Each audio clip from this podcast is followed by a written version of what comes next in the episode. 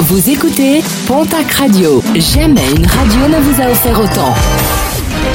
L'information locale à 9h, c'est sur Pontac Radio. Bonjour Jean-Marc Courage Sénac. Et je vous souhaite une très belle matinée. Les routes de la région, une nouvelle fois endeuillées suite à l'accident de mercredi dernier à Assat où un couple de piétons avait été renversé par une voiture. L'homme, âgé de 76 ans, a finalement succombé à un arrêt cardiaque à l'hôpital de Pau. Il s'agit de la 33e victime depuis le début de l'année sur les routes des Pyrénées-Atlantiques. Toujours blessé et traumatisé, le chasseur blessé par une ours en Ariège se remet petit à petit mais serait toujours choqué par l'attaque du plantigrade. Sa famille et ses amis craignent désormais la réaction de certains partisans de l'ours et rappellent qu'il a tiré sur l'animal alors qu'il venait d'être mordu et tiré sur plusieurs mètres. Selon son témoignage, l'ours serait arrivé derrière lui et l'aurait attaqué par surprise.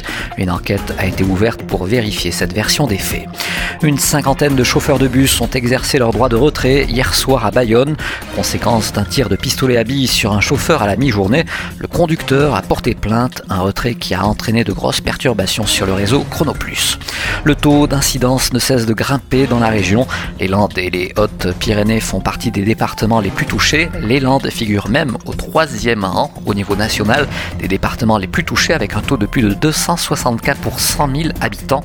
Pas de stress toutefois du côté des hôpitaux où le nombre d'admissions reste limité, preuve de l'efficacité des vaccins selon les soignants qui rappellent que la vaccination, si elle ne peut éviter la contamination, limite les formes graves de la maladie. Un mot de sport de rugby avec une mauvaise nouvelle pour la section paloise. Le demi d'ouverture du club, Thibaut Desbaes, a été touché à un ménisque lors d'une rencontre de Super Sevens. Il sera par sécurité écarté des terrains pour environ 8 semaines. Et puis, un anniversaire qui sera dignement fêté, celui des 120 ans de la section paloise au printemps prochain.